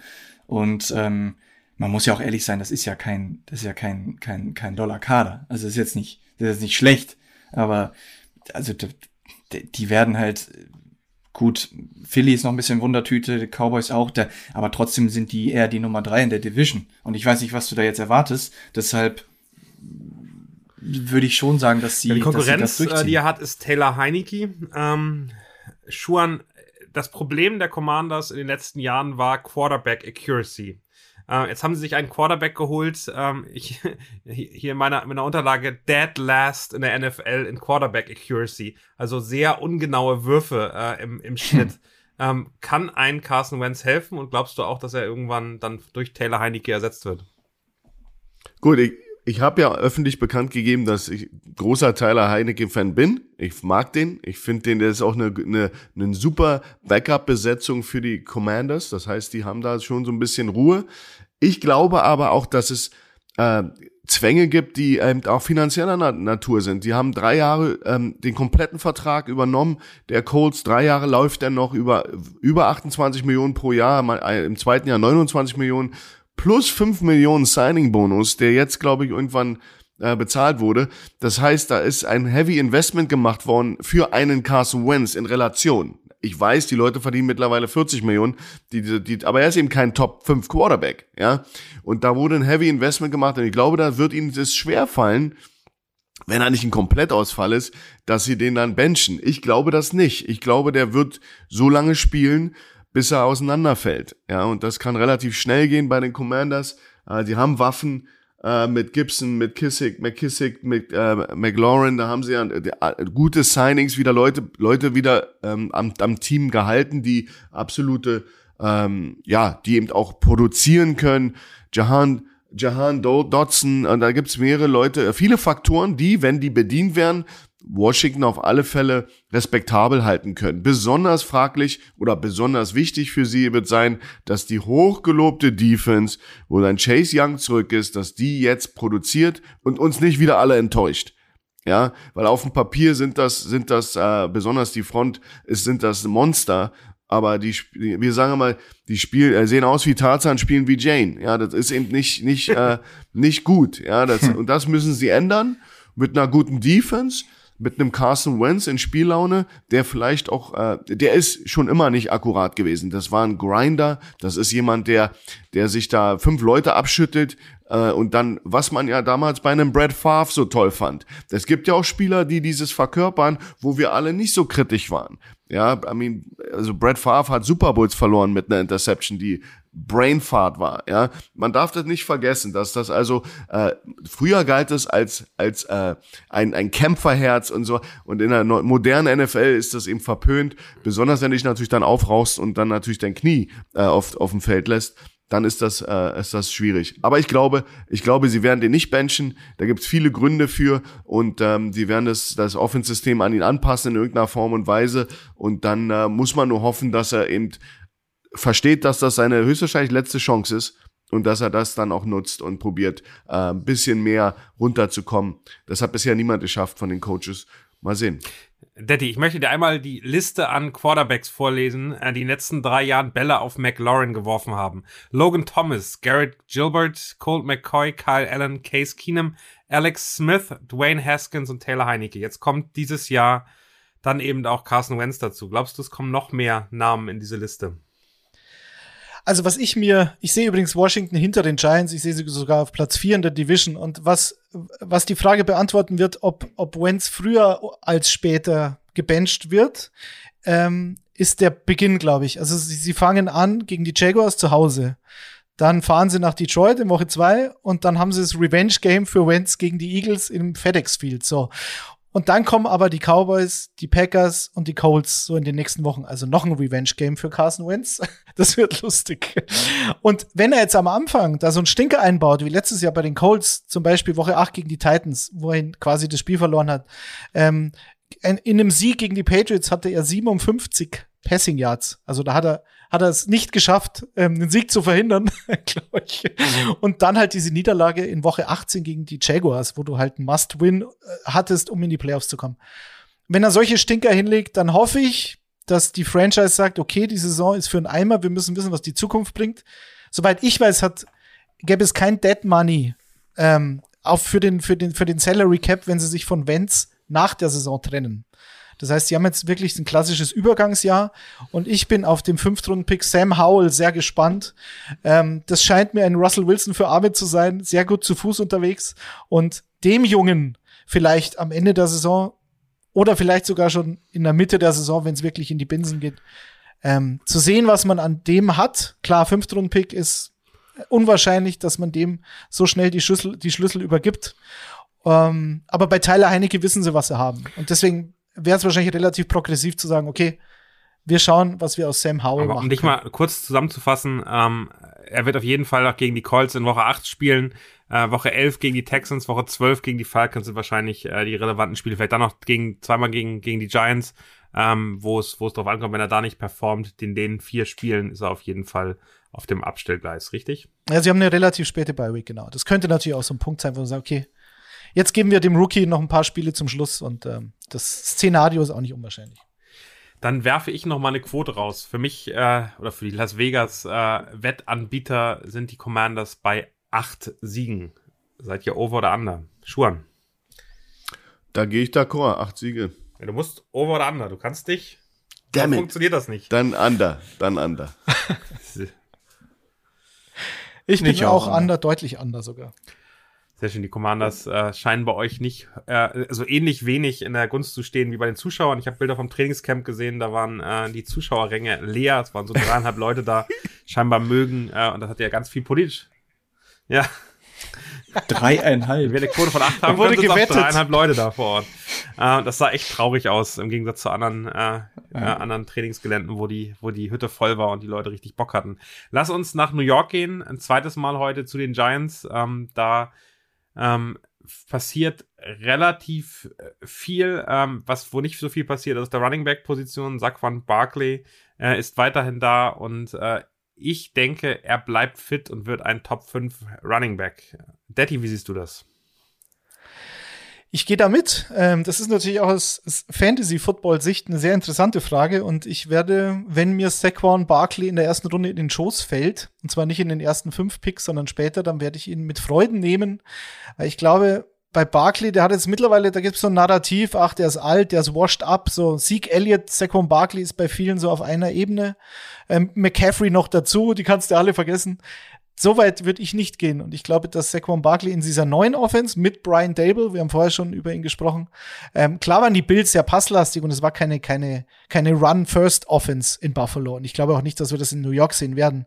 Aber ich glaube zum einen, dass er, dass er Daniel Jones öfter als Rusher einsetzen wird, so wie das mit Josh Allen getan hat, also diese Designed Runs, was es für die Defense dann auch wieder schwieriger macht. Das wird Saquon Barkley helfen. Und ich glaube vor allem, dass er Saquon Barkley relativ oft auch als Receiver einsetzen wird. Und man darf halt nicht vergessen, Saquon Barkley hatte 2018 91 Catches für 721 Yards. Also der Mann war ja ein Monster, der hatte einfach nur das Pech mit diesem Kreuzbandriss, letztes Jahr mit dieser ganz komischen Knöchelverletzung, wo ihm halt der eigene Mitspieler ähm, in den Weg springt und er dann da umknickt und im Endeffekt ganz früh in der Saison ähm, äh, letztlich dann angeschlagen war. So, mit dieser Knöchelgeschichte. Und ich glaube, er ist fit. Er ist 25. Also er ist unter dem ominösen äh, der 26er Grenze, die wir letztens hatten. Ähm, also er ist noch frisch und er ist, glaube ich, bei 100 Prozent. Und wenn er nicht wieder so Pech hat wie zu Beginn der letzten Saison, dann könnte es wirklich, wirklich ein, starkes Jahr werden für ihn. Also ich würde ihn nicht abschreiben. Und sie haben mit Evan Neal die O-Line massiv verstärkt im Draft. Also ich glaube, da geht was. Mario, ich habe für dich noch eine Zusatzfrage. Glaubst du, dass äh, Herr Golladay den Touchdown bekommt diese Saison? Neben Saquon Barkley als Top 5 Running Back? Einen, nur over under, 0,5. Da, da gehe ich äh, over 0,5.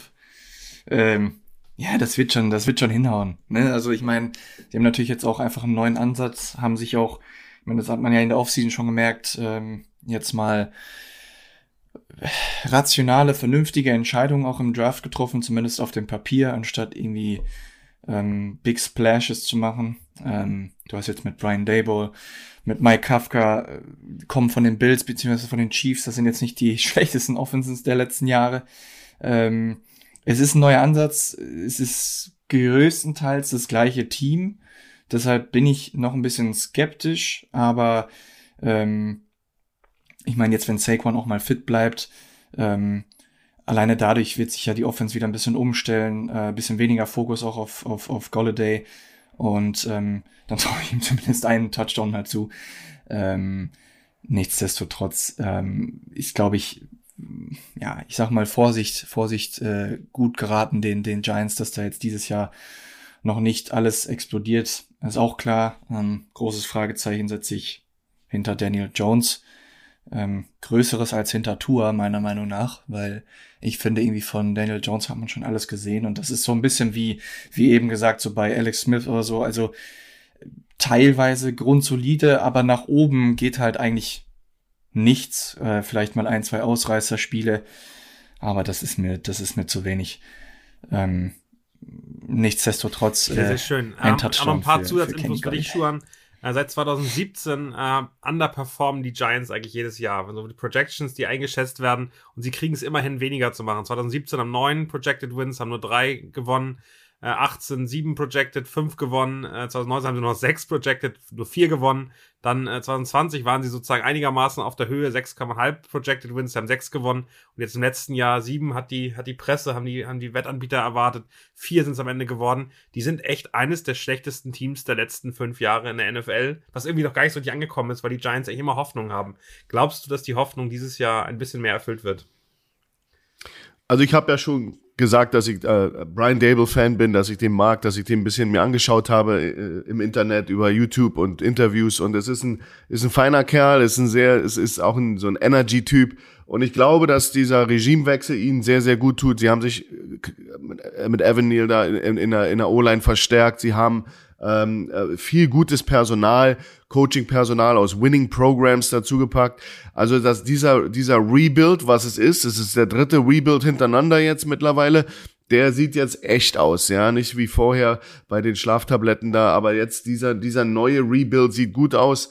Ob das jetzt reicht für Barclay in die Top 5 Running Back Riege einzubrechen, da muss sehr, sehr viel mehr passieren.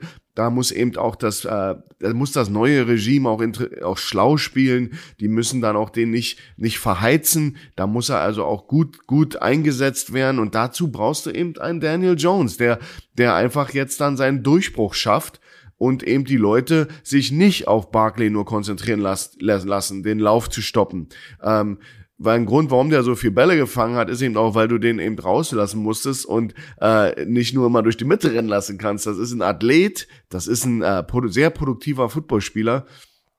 Talent hat er absolut dafür. Der könnte einer der Top 3 Running Backs der Liga sein. In einem anderen Umfeld wäre das, wäre er das auch schon.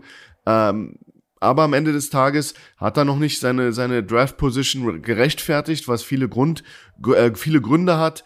Jetzt, glaube ich, hat er das erste Mal eine echte Chance. Und die, und die Giants haben eine echte Chance, aber so ganz will mein, mein Glaube an Daniel Jones da mich nicht überzeugen. Also das ist leider, leider ist das für mich ähm, äh, ein Problem. Sie haben Tyra Taylor als Backup, den mag ich sogar mehr, aber gut, das ist ein anderes Thema. Einer der größten ähm, Pechvogel der Liga, muss man dazu sagen. Ja, mit äh, ja. seiner punktierten Lunge, mit äh, immer wieder, so weil er den Starting-Job hat, hat er sich eigentlich verletzt. Also wenn der äh, Daniel Jones ersetzt, kannst du dir sicher sein, in den nächsten drei Wochen verletzt er sich. Ist auch irgendwie bitter. Ja. Ist echt ein Pechvogel. Aber wir, sie haben mit Tooney, mit Slade, mit Shepard, mit Galladay, da sind Leute. Also das, das Team ist nicht untalentiert. Ja, so, die Defense hat mir sogar stecken, streckenweise in manchen Spielen gefallen letztes Jahr, muss man ganz ehrlich sagen. Aber, ich, aber irgendwie hat das glaub, die haben, alte, alte Führungsriege hat es nicht zusammengebracht. Jetzt, der neue, neue Head Coach gefällt mir sehr, muss man ganz ehrlich sagen. Ich glaube, der hat's drauf und das ist, äh, wäre auch super für die alten Football Giants da in, in, in New Jersey. Sehr, sehr schön. Äh, eine kleine Statistik von mir noch zum Ende. Die Giants sind in den letzten fünf Jahren das einzige Team, was niemals über einem halben, also 500, äh, nur Punkt 500 äh, ähm, Siege hatte, also niemals eine positive Statistik hatte äh, oder Bilanz hatte. Schon ziemlich, ziemlich bitter. Ich würde tippen, ähm, dass die Giants sieben Siege holen. Wie seht ihr das? Ja, bei sieben gehe ich mit. Bei sieben gehe ich mit. Oh, über oder unter, Daddy? Auch, auch da nochmal die kurze Erklärung. Ach, verdammt. Ah, Was sagt denn Vegas? Sieben. Ah, ja, sieben. Dann sage ich acht. Negative Bilanz, Washington aber hinter sich gelassen und ähm, ein Fortschritt, ein Fortschritt. Dann sage ich sechs. Dann sage ich sechs und ich, ich bin auch under. Ich, ich kann es nicht ganz glauben und, und ich wünsche es ihnen, aber mit, äh, mit, mit, ich habe sie auch bei sechs Siegen, äh, dann wären das ja schon zwei Siege mehr als letztes Jahr. Das wäre dann so der Ripple-Effekt der neuen, des neuen, der neuen Führungsriege und darauf kann man aufbauen.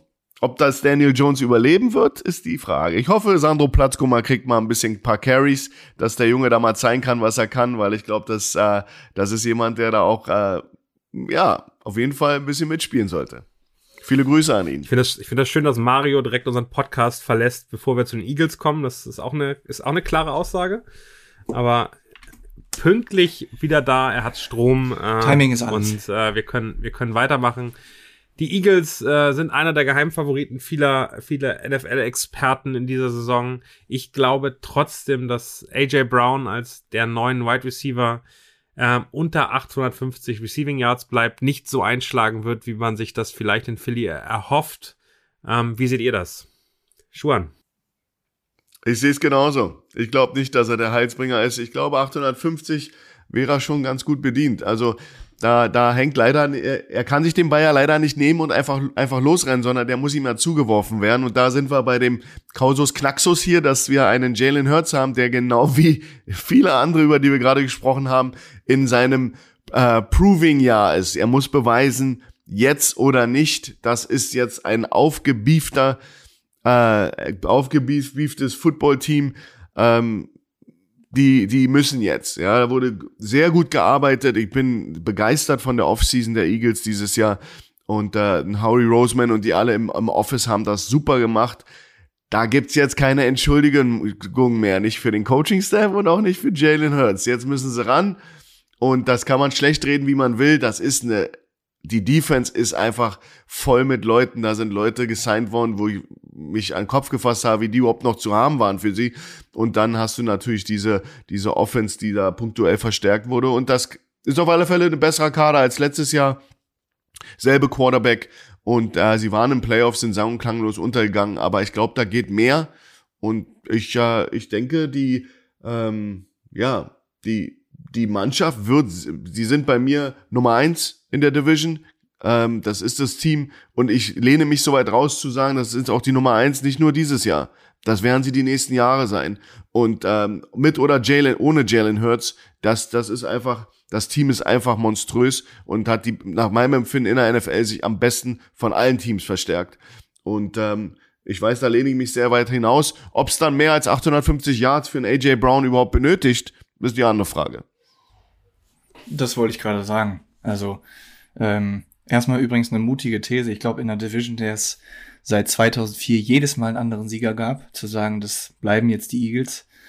Ähm, aber das wäre genau auch mein Ding gewesen. Äh, ich hätte auch gesagt, von mir aus kann AJ Brown auch bei 849 Receiving Yards bleiben, wenn dafür äh, äh, äh Devontae Smith äh, 1000 sammelt, Jalen Rager 2000, äh, äh, Dallas Goddard 3000. Nein, Spaß beiseite. Ähm, du hast natürlich auch äh, einfach eine sehr viele Optionen jetzt. Du hast letztes Jahr überraschend guten Rookie gehabt mit Devontae Smith, der jetzt in so einem, in seinem klassischen zweiten Jahr, in dem er viel mehr Fokus bekommen hätte, eigentlich genau den richtigen Move gemacht mit, mit AJ Brown. Ähm, jetzt hast du zwei, ja, Typ X-Receiver, ähm, auf die sich die Defense fokussieren muss. Dazu einen überragenden Tight mit Dallas Goddard. Und wer die Nummer drei wird, das ist, äh, das schauen wir mal. Äh, ich denke, Jalen Rager hat wahrscheinlich noch eine Chance verdient. Auch wenn ich da lieber Justin Jefferson hätte, ist ein anderes Thema. Ähm, Quest Watkins, mal sehen. Äh, ich bin durchaus auch, so wie ein Tour-Believer, bin ich durchaus auch ein Jalen Hurts-Believer.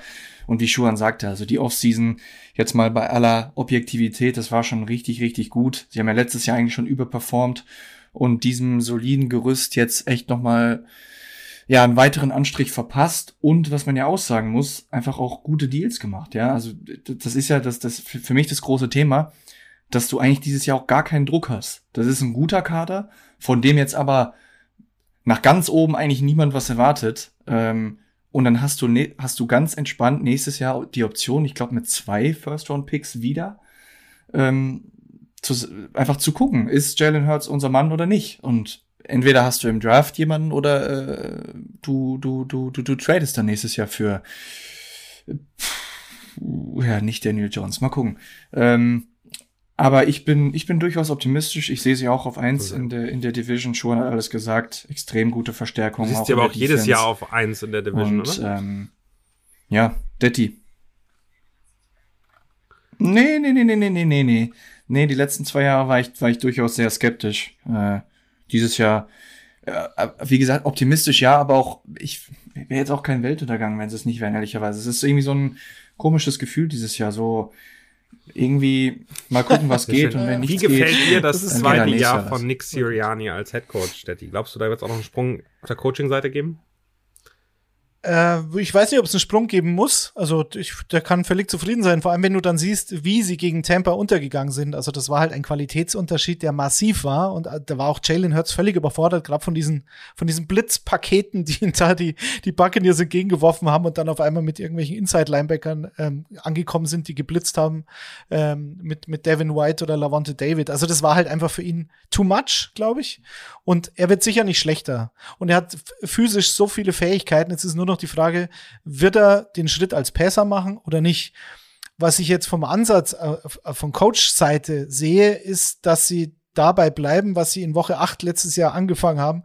Und das war halt unfassbar, weil sie haben die ersten sieben Spiele hatten sie wieder, wir kommen wieder zu dieser Pass-Play-Rate in neutralen Situationen. Ähm, da waren sie die, die, äh, waren sie auf Platz 5 mit fast 67 Prozent Pässen bei, sagen zum Beispiel Early Downs. Und haben dann ab Woche 8 sind sie das, das lauflastigste Team der ganzen Liga geworden. Das war auch für jeden offensichtlich. Es gab da auch, glaube ich, teaminterne Stimmen, die gesagt haben, nee, wir müssen mehr laufen, wir müssen mehr laufen. Das haben sie dann getan und sind bei über 50 Prozent der Downs in diesen, in, im neutralen Gamescript sind sie gelaufen. Und ich glaube nicht, dass sie davon wegkommen. Und zu, um zu unserer These zu kommen, das ist halt auch der Hauptgrund, warum ich sage, der Wonta Smith hatte über 900 Receiving Yards, war ein First, äh, First Round Pick. AJ Brown hilft dem Team massiv. Ich glaube aber nicht, dass dieses Team und Jalen Hurts in der Lage ist, zwei Receiver im Team zu haben, die um die oder über 1000 Receiving Yards haben. Und ich tippe dann eher auf Devonta Smith. Mit dem hat er halt schon eine Chemie. Die, die beiden kennen sich ähm, seit einem Jahr. Und der Junge sah ja nicht schlecht aus. Also von dem her, ich glaube, für AJ Brown persönlich wird's keine gute Saison. Er hatte letztes Jahr auch nur 869 Yards, allerdings in 13 Spielen, muss man dazu sagen. War halt verletzt. Aber 850 ist schon sehr pessimistisch, das muss ich zugeben. Aber ich glaube nicht, dass er, dass er der Heilsbringer ist. Aber wie Schuhan, glaube ich, gesagt hat, er muss es auch gar nicht sein. Dann kommen wir gerne zur Quote. Ich würde sagen, oder die Wettanbieter sagen 9,5. Over oder under?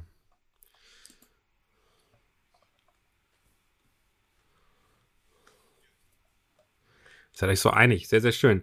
Dann lass uns zum letzten Team heute kommen, die Dallas Cowboys. Und ähm, da ähm, auch spannende Situationen in der Running Back Position, äh, wollen sich beweisen, wollen wieder in die Playoffs, hatten ein unrühmliches Ende letztes Jahr. Ich glaube, das, das tut jedem Cowboys Fan immer noch weh, wenn man dieses letzte Play sieht, was, was irgendwie völlig fehl am Platz war und äh, fast wie ein, wie ein Cartoon aussah. Daher sage ich, 2022 wird die letzte Saison von, von Mike McCarthy als NFL Head Coach sein. Die Kritik, die es gerade in dem letzten Spiel gab, die wird sich weiter verstärken und am Ende wird er während der Saison oder nach der Saison äh, seinen Posten räumen müssen. Wie seht ihr das? Schuan?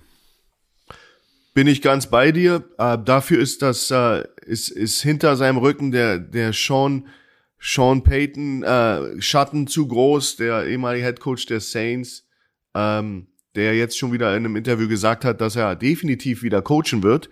Ähm, da gibt's eine kleine, äh, ja, ein kleines äh, Liebesverhältnis zwischen ihm und Jerry Jones. Und ich glaube, wie alle schon sehr, sehr viele Leute vermuten, sitzt er auf dem, auf dem, äh, auf dem Warte, Wartesitz in der Wartehalle und ist nur noch da, um, um reinzunehmen. Ich lehne mich raus, ich sage genau, dass, dass McCarthy wird gehen. Dafür zu viele Fauxpas, zu viele handwerkliche Fehler im Football sich geleistet, wie dieses letzte, letzte, wie dieser letzte Spielzug, der ja immer am Headcoach festhängt. Ob er den gecallt hat, ist ein anderes Thema, das glaube ich nicht, aber das ist einfach, das bleibt immer hängen bei dir und da, dafür ist ein, äh, ein Peyton einfach zu gut, zu, zu, äh, zu viele Teams wollten ihn. Er wäre ja fast in Miami gelandet.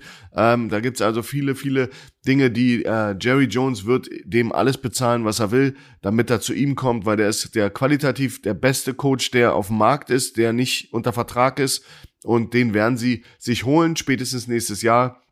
Dann ist McCarthy weg, die Ära McCarthy vorbei und dann werden sie da auch äh, ja das äh, das Haus clean und dann wird das neu gemacht und dann wird's das letzte Hurra äh, für Jerry Jones, der ja nochmal einen Super Bowl holen will und mittlerweile ähm, ja in die in die Sphären kommt äh, vom Alter her, wo es eben echt nur noch überschaubar ist, wie viel Zeit er dafür hat. Ich glaube, das ist sein letztes Jahr von McCarthy. Dafür zu viele handwerkliche Fehler im Coaching, äh, die mal passieren können, aber nicht in den Big Games. Vielleicht noch für alle, die nicht wissen, wovon du sprichst, bei diesem äh, letzten Spielzug. Wir sprechen vom Wildcard-Game gegen die 49ers im AT&T Stadium. Äh, 14 Sekunden zu spielen. Die Cowboys, glaube ich, an der 41-Yard-Linie, also 41-Yard-Linie der 49ers, also fast schon in Field Goal Range. Ähm, brauchen aber ja einen Touchdown, so, und dann kommt halt dieses Drawplay. In kein Timeout, kein Timeout. Kein Timeout, genau. QB Draw, wo ähm, der Quarterback den Ball behält, läuft durch genau. die Mitte, äh, slidet relativ spät, da muss der Ball neu positioniert werden. Das dauert immer seine Zeit und dann lief die Uhr aus und der Schiedsrichter hat den Ball noch nicht mal richtig ja, Das Spannende war ja, also, dass, dass, dass Doug Prescott ihn selbst äh, platzieren wollte und das eigentlich ja nicht darf, sondern das muss ja leider Gottes der Schiri noch machen. Ähm, wenn man sich anguckt, ja. ähm, Daddy, und ich komme gleich zu dir, ähm, was sie an Spielern verloren haben. Murray Cooper, erst äh, von Jerry Jones äh, schlecht gemacht, dann weggetradet. Äh, Randy Gregory, der Edge Rusher, ist, ist weg. Cedric Wilson, einer der Wide Receiver, wo man immer das Gefühl hat, der, der bricht jetzt aus. Da kommt jetzt irgendwie, zumindest aus Fantasy-Sicht, endlich der Breakout. Äh, und noch ein paar mehr Namen äh, sind, sind weg. Dazugekommen sind Dante Fowler, James Washington, Ryan Nell. Jetzt nicht die großen Namen, auch keine großen Paychecks. Aber eben, äh, wenn man sich guckt, wer das große Geld bekommt. Doug Prescott hat gut abkassiert. Äh, Elliott hat gut abkassiert und die haben ähm, im letzten Spiel, in diesem äh, Spiel gegen die 49ers eben überhaupt nicht performt. Ähm, CD Lamp, der Nummer 1 Receiver, hat nur einen Catch gehabt. Elliott hat insgesamt 31 Yards bekommen und Doug Prescott hatte ähm, eine Success Rate von 35 Prozent äh, und äh, 6,1 Yards per äh, Attempt, also alles andere als gute Zahlen für einen Quarterback. Ähm, ist das das Team, äh, was, was schwierig ist? Ist es der Coach? Wo siehst du die größten Probleme bei den Cowboys aktuell? Naja, ich, ich glaube, dass Mike McCarthy, ich mich wundert, dass er diese, dieses Wildcard-Spiel überlebt hat, sozusagen als Head Coach. Ich glaube, da hätte man schon den, den, äh, den Raum cleanen können, den Lockerroom und einfach neu anfangen. Und Jerry Jones, wie Schuhan schon sagt, ist nicht mehr der Jüngste. Aber er hat halt wahrscheinlich Sean Payton noch nicht bekommen, also muss es noch ein Jahr warten. Das ist aber alles spekulativ. Ähm, ich sehe schwarz, weil auch die O-Line muss zwei Starter ersetzen. Ähm, Amari Cooper wird fehlen. Ich war immer ein großer Cooper-Fan, auch wenn er natürlich unbeständig war und relativ oft verletzt war. Aber der war halt ein Gamechanger. Und ich weiß nicht, CD Lamp, wird wahrscheinlich die, die Liga in Targets anführen, weil Michael Gallup nach Kreuzband ist für mich ein großes Fragezeichen. Und er war ja vorher auch kein, kein World Beater. Er war halt die Nummer drei in der passlastigen Offense. Das hilft ihm natürlich, weil er dann halt oft gegen den Nummer drei Cornerback des Gegners spielen darf. Und das ist halt jetzt ähm, auch nicht mehr der Fall. Also ich bin sehr skeptisch und äh, Randy Gregory in der Defense wird fehlen. Also dieses ganze Team hat meines Erachtens abgebaut. Ähm, ich weiß auch nicht, ob sie Micah Parsons in der für ihn besten Rolle spielen lassen können überhaupt, weil sie halt ähm, ähm, den, den, den Pass-Rusher ersetzen müssen. Allerdings muss Micah Parsons halt auch Inside-Linebacker spielen. Also du bräuchtest zwei, du müsstest den Typen äh, einfach kopieren und dann wäre alles gut, aber ist es halt nicht. Deswegen bin ich gespannt. Trevor Dix ist ein guter Cornerback mit vielen Interceptions, aber er hat halt auch viele Probleme in der Coverage. Ist, das, ist, ist der Schuh an, vielleicht Schuh an dich, ist das ein guter Cornerback? Also nur, du bist ja, ja nun Defensivspezialist und äh, kannst da viel zu sagen. Würdest du Trevor Dix einen, er hat viele Interceptions, einen guten Cornerback nennen? Er ist schwierig, ist schwierig. Er ist, sagen wir so, er ist ein sehr produktiver Cornerback, weil er eben ja. einen Haufen Interception fängst. Aber wenn du natürlich, was du vorne aufbaust, mit dem Hintern runterreißt, weil du dann die, die Coverage bustest im nächsten Play, ähm, dann kannst du da nicht über einen guten Cornerback reden. Ich denke mal, du kannst über einen talentierten ähm, Cornerback mit einer Nase für den Ball, die, die hat er, ja, das ist auch gewollt. Da gibt's bestimmte äh, äh, Situationen, wo du auch so ein bisschen, du willst die, du willst ja auch einen Defensive Back, willst du auch nicht, du willst keinen Roboter haben. Du brauchst auch diesen instinktiven Spieler. Das ist er, ja. Aber ob er, ob er in ein System passt, ob er jetzt wirklich so diszipliniert ist, weil das ist auch ein großer Teil eines Defensive Backs, ist, ist ähm, im Coverage Discipline, dass du bestimmte Dinge, bestimmte Reads auch machst und nicht nur nach Nase spielst. Ähm, das musste auch ein Honey Badger sehr, sehr früh in seiner Karriere lernen, der jetzt ein Klasse-Spieler ist, weil er sehr, sehr viel disziplinierter geworden ist, sehr, sehr viel mehr sich eingebracht hat und auch nach, nach Playbook und nach Gameplan spielt. So eine Leute sind eben Dion Sanders, absolute Instinktspieler. Sanders wurde immer in Mann-Coverage gepackt, weil er eben in der Zone nicht so gut war. Das sind also alles so äh, Dinge, die man weiß. Guter Athlet, sehr talentiert, Nase für den Ball, aber der Coaching-Staff hat es noch nicht geschafft, ihn in, dies, in, das, in diese Defense, in dieses Paket einzupacken. Aber wenn du sieben Interceptions oder acht Interceptions in der NFL in der Saison machst, dann, dann musst du, dann ist das schon ein Impact-Player. Ob er jetzt ein, ein toller Corner ist, ist die Frage, aber er ist ein Impact-Player, Athlete. Danke dir, super spannend zu hören. Mario, wie siehst du das? Ähm, was, was denkst du über Mike McCarthy? Was denkst du über die, äh, sind für dich auch ein Division-Konkurrent, äh, harter Erzrivale, äh, wo du, wo du, glaube ich, sehr gerne auch zwei Siege mitnehmen würdest mit den Eagles. Ähm, glaubst du, das funktioniert? Äh, also, äh, großer Rivale auf jeden Fall nach wie vor. Ich meine, das ist immer noch der, der beste Quarterback der Division und äh, wahrscheinlich mit Micah Parsons auch der, der beste Defensivspieler der Division. Ähm, da muss ich einmal einhaken, das ist der stärkste ich hätte, Dix hätte ich auch noch angesprochen, aber zum Beispiel auch das... Okay, Kopfschütteln hier nehme ich, nehme ich mit. Nach Kreuzbandriss nicht, nee. Nee, nee, Kopfschütteln im Sinne nee. von Zustimmung. Ja. Ich würde ihn auch nicht als besser einschätzen als Micah Parsons. Ähm, Fragezeichen habe ich auch noch beim, beim, äh, beim Running Back Duo. Ähm, du hast natürlich Sieg äh, vor ein, zwei Jahren da fett bezahlt. äh, ähm, fett ist ein gutes Stichwort. Ähm, keine Ahnung, was da noch kommt, ehrlicherweise. Da ist für mich auch so ein bisschen Stress vorprogrammiert, weil ich das Gefühl habe, eigentlich müsste Tony Pollard die Nummer eins sein. Aber wenn du das machst, wie gesagt, dann, dann gibt's ja nur Ärger. Ähm, äh, fühlt sich einfach so an, als es, sie hätten, sie hatten dieses Championship Window und das ist jetzt einfach, das geht so ganz langsam jetzt gerade zu.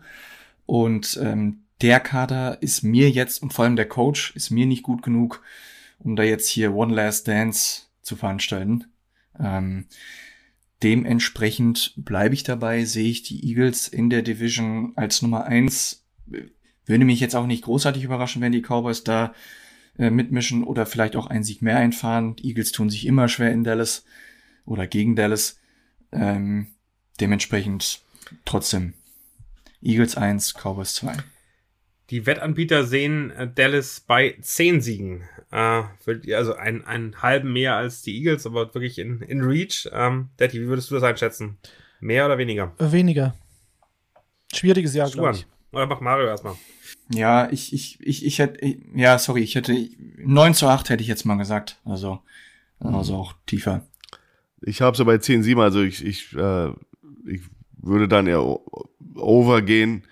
Ähm, aber das ist eben schwierig. Ähm, ich glaube, die splitten übrigens die, äh, die, die, die, ähm, die Spiele mit den Eagles. Ich glaube, sie werden, äh, Dallas wird das erste Spiel bei den Eagles verlieren und dann später in der Saison ich glaube, in Woche 16 werden sie dann noch, noch ein Spiel, Spiel gewinnen gegen die Eagles. Aber ich habe sie bei 10 Siegen, also ich weiß nicht, wie man das dann bei in Vegas macht. Ist das over? Ist das under? Keine Ahnung. Wirst du nicht Gar nicht. können. Du, Du musst, wettest du musst nicht. höher gehen. Bist Okay. raus, sozusagen. Na, dann, dann Also- muss ich ganz ehrlich sagen, mit allen war Dingen, die passiert sind, dann würde ich eher under sagen. Ja, Schuhan, vielleicht auch für dich noch. Also es ist auch ähm, in der Division schon der härteste äh, Spielplan. Ne? Also sie haben die Bucks, die Bengals, Ja. die Rams, die Packers. Ähm, Ich finde auch gerade den Anfang so, schwierig. Also äh, ich werde ich werd mit Kutsche im Stadion sein äh, gegen die Bucks. Äh, mal angucken, was sie da machen. Äh, Sind Bucks aber klarer Favorit. Äh, Bengals im, im zweiten Spiel äh, auch hart. Super Bowl-Teilnehmer sich nochmal verstärkt. Und dann kommen mit den Giants und mit den Commanders vielleicht was einfachere Gegner, aber dann wieder Rams und dann eben das, das Eagles-Spiel auswärts. Also es ist schon, die ersten sechs kann ich mir in 2-4 schon gut vorstellen und da musst du dann erstmal dann nochmal auf deine zehn Siege kommen. Dann ist auf jeden Fall Druck auf dem Kessel. Ja, bin ich ganz bei dir. Ich habe sie auch bei 2-4. Giants, Commanders gewinnen sie. Und dann bis Woche 6, der Rest wird verloren. Aber dann kommen sie mit Lions, Bears, da können sie wieder zwei einfahren. Packers glaube ich nicht, dass sie in, in Lambeau gefielen, gewinnen werden, aber Vikings, Giants werden sie, werden sie drehen können. Colts ist für mich 50-50. Also ich, ich, dir, ich bin da ganz bei Aber dir. Vikings und Colts sind so die, die, die entscheidenden Spiele, äh, um, um positiv zu werden und eine Winning Season zu haben. Also ich glaube, darauf kommt es dann am Ende an. Wird, wird spannend. Ja, das waren acht Teams, zwei Divisions. Äh, ich glaube, wir haben das in einer guten Zeit äh, hier durchgekriegt, sind ins Detail gegangen, aber nicht zu tief. Vielen, vielen Dank euch dreien. Das hat sehr viel Spaß gebracht. Äh, in zwei Wochen geht es weiter, Detti. Weißt du schon mit welcher Division? Äh, ja, auch hier noch ein Hinweis. 11.8. Wir waren ja heute einen Tag später als normalerweise. Das bitten wir zu ent- entschuldigen. Ähm, wir hoffen trotzdem, dass es euch gefällt. Am 11. August ist die nächste Ausgabe und zwar mit dem, mit dem wilden Norden. Da wird's eisig. Ähm, da kümmern wir uns um die AFC und die NFC North. Und eine Bitte oder ein Vorschlag von unserer Seite. Wenn ihr aus der Community Ideen habt, welche Thesen für jedes Team ihr da so im Kopf habt, was ist so die, die entscheidende Frage vor der neuen Saison oder was ist, was ist äh, das größte, der größte Aufreger potenzieller Art äh, für jedes Team, dann schickt uns das bitte entweder an die Footballerei oder an den Kicker über die bekannten ähm, äh, Kanäle und äh, wir würden uns freuen und werden dann versuchen, diese Thesen mit einzubauen. Super cool. Da gibt es bestimmt auch noch mal eine Instagram-Story mit der Möglichkeit, euch zu erinnern. Vielen Dank euch. Einen schönen Tag, ein schönes Wochenende und wir freuen uns auf die Preseason. Die geht dann ja schon los zur nächsten, zur nächsten Sendung. Also dann sehen wir auch wieder ein bisschen Live-Football. Euch einen schönen Tag. Ciao. Juhu, let's go! Tschüss.